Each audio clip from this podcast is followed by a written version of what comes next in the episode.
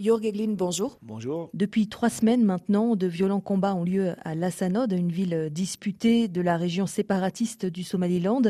Est-ce que vous pouvez nous décrire l'impact humanitaire de ces affrontements? On observe une crise humanitaire qui est en train de se développer d'une manière assez dramatique. On parle de plus de 100 000 personnes déplacées et on n'a pas tous les détails de cette situation humanitaire qui est quand même alarmant et dramatique. On a vu circuler sur les réseaux sociaux des appels à bloquer le convoi humanitaire du CICR pour venir en aide à ces populations. La situation est très polarisée et on a rencontré les difficultés pour être accepté comme agence neutre indépendante et assister les gens, peu importe avec qui on parle, avec qui on trouve des accords, d'où cette aide arrive. Ça veut dire, pour bien comprendre, que le conflit est tellement polarisé que si vous acheminez euh, l'aide humanitaire via le Puntland ou euh, via euh, le Somaliland, vous allez être perçu comme partisan d'un côté ou de l'autre. C'est bien résumé. C'est ça la problématique qui rajoute un élément de tension et qui peut aussi concrètement aussi nous poser un problème de sécurité sur place. Alors là, c'est aussi un appel aux gens qui sont actifs euh, sur les médias sociaux de respecter quand même un CICR qui travaille sur une base neutre, indépendante, sans agenda politique. La Somalie est également confrontée à une terrible sécheresse. Pendant des mois, hein, on a alerté sur le risque de voir une famine de nouveau déclarée dans le pays. Finalement, cette déclaration n'a pas eu lieu. Qu'est-ce que ça signifie? Est-ce que les pluies qui sont tombées en fin d'année ont permis de stabiliser la situation? Les pluies n'étaient pas très bonnes. On est toujours dans une situation de crise. Actuellement, on est dans la saison sèche et on attend un peu la, prochaine saison principale qui devrait arriver d'ici quelques semaines. Et c'est ça qui va nous dire un peu est-ce qu'on a vers une amélioration où il y a quand même des gens qui sont déjà assez alarmés qu'on peut encore aller vers une situation qui se dégrade dans les semaines et les mois à venir. Est-ce qu'aujourd'hui, il est possible d'apporter une réponse humanitaire aux populations qui se trouvent euh, dans les zones euh, sous contrôle euh, chez BAB? Et sait-on quelle part de la population est hors des radars ou hors d'accès? Oui, ça c'est la grande question, c'est un peu l'éléphant dans la pièce. Et c'est très difficile aussi à chiffrer.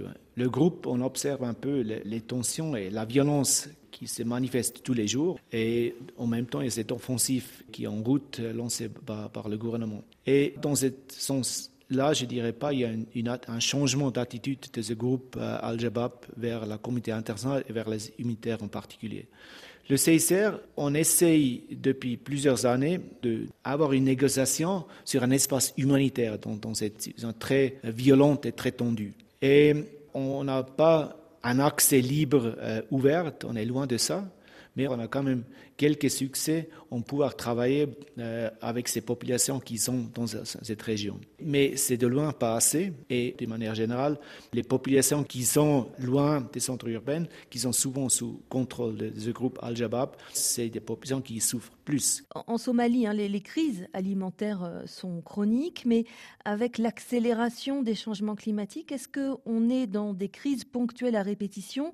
Ou est-ce que finalement ce sont les modes de vie de ces euh, populations d'éleveurs qui sont à terme menacés Ça, c'est un des dilemmes qu'on fait face euh, comme humanitaire et on a du mal à voir l'avenir euh, de ces populations. Moi, j'y crois pas que justement un retour à un sort de normal avant ces crises. Ça, c'est très difficile à voir. J'ai vécu en Somalie euh, il y a plusieurs années en arrière et j'ai expérimenté ce style de vie, cette nomadique, semi-nomadique, des, gens qui bougent avec leur bétail.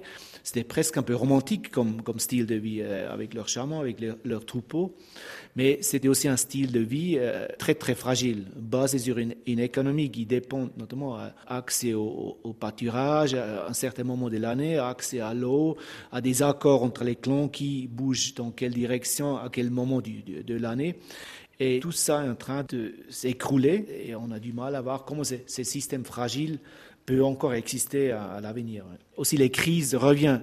Les Somaliens ont l'habitude des crises, d'une sécheresse ou même des, conflits, mais ces crises viennent d'une manière beaucoup plus fréquente et le temps de récupération devient euh, impossible. Et là, il faut notamment réfléchir, c'est quoi la suite?